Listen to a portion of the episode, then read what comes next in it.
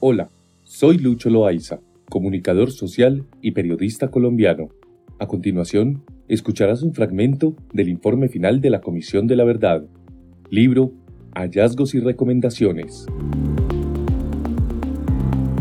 4.3.2 El crecimiento militar y el agravamiento de la crisis humanitaria. Tomas, arrasamiento de pueblos, uso indiscriminado de armas no convencionales y minas antipersona. Proceso de mayor afectación a la población civil se produjo cuando se generalizaron las tomas de poblados y las guerrillas pasaron a utilizar armas como explosivos, cilindros bomba u otros artefactos de gran poder de destrucción y capacidad de producir víctimas indiscriminadas. Los ataques a infraestructuras militares, policiales y civiles llevaron a una violencia que afectó de forma masiva a la población civil. Un ejemplo ocurrió el 7 de febrero de 2003 con el atentado al Club El Nogal en Bogotá, un lugar de esparcimiento, encuentros y deporte de numerosas personas de alto estatus económico, atacado por las FARC-EP al ser considerado como un espacio de contactos y reuniones de miembros del gobierno con líderes paramilitares. Convertido en objetivo militar para las FARC-EP, el ataque con un carro bomba causó la muerte de 36 personas y más de 100 heridos, muchos de ellos de extrema gravedad, y representó simbólicamente un ataque al sentido de seguridad colectivo en la capital del país, y no solo de las élites que ahí se reunían. Otras acciones indiscriminadas realizadas por la guerrilla fueron atentados con animales como portadores de explosivos, carros bomba en lugares de paso o de vivienda de la población civil y ataques con cilindros bomba contra instalaciones militares o policiales situadas en medio de pueblos o ciudades. Todas esas formas de llevar y extender la guerra generaron muchas víctimas civiles y supusieron un desprecio por la población civil. Simplemente, la capacidad de hacer daño o la visión del otro como un enemigo a eliminar pasaron por encima de cualquier consideración.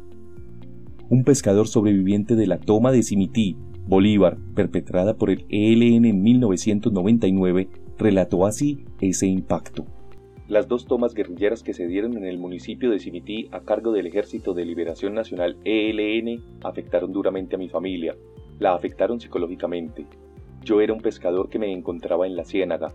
Nos tocó salir huyendo porque desafortunadamente los bombazos, las ráfagas y todo se escuchaba clarito en el gran complejo cenagoso que tenemos nos tocó refugiarnos en fincas aledañas y todavía no encontramos la reparación sobre estas dos tomas guerrilleras. Entrevista 223 VI 00028. Víctima, pescador. El uso de explosivos improvisados jugó un papel determinante en la estrategia de ataque Muchas tomas guerrilleras se dieron con el uso de los cilindros bomba y otras armas construidas de forma artesanal como granadas de mortero, cohetes e incluso minas antipersona. Debido a sus características, imprecisión, volatilidad, inestabilidad, estas armas no convencionales no solamente afectaron a las estaciones de policía, sino también viviendas y otros bienes protegidos como escuelas, centros de salud e iglesias, el caso de Caldono Cauca ilustra esta situación respecto a las tomas. Entre el 97 y el 99 hubo unas cuentas que, si me agarro a enumerarlas, no acabamos hoy. Pero duele porque este barrio, que es el barrio El Jardín y el barrio de la Plaza, quedaron casi destruidos. No solamente tumbaron la escuela, sino todas las viviendas que había, porque los cilindros eran de 40 libras o de 100 libras. Cuando caía un cilindro de 40 libras, tumbaba 20 casas. Entrevista 056, VI 00045. Hombre, víctima. Asimismo, el uso de minas antipersona por parte de la guerrilla, como forma de defensa de sus territorios o campamentos, produjo muchas víctimas civiles, así como la extensión de la amenaza a los territorios de vida de las comunidades. Igualmente, produjo numerosas víctimas entre las fuerzas militares, la mayor parte de ellas soldados que vieron amputadas sus vidas y sufrieron numerosos problemas de salud, adaptación y las consecuencias de esto sobre sus familias. De 12.170 víctimas de minas de las que existe registro, el 20% resultaron muertas y el 80% heridas, y del conjunto de las víctimas, el 60% fueron militares y un 40% civiles.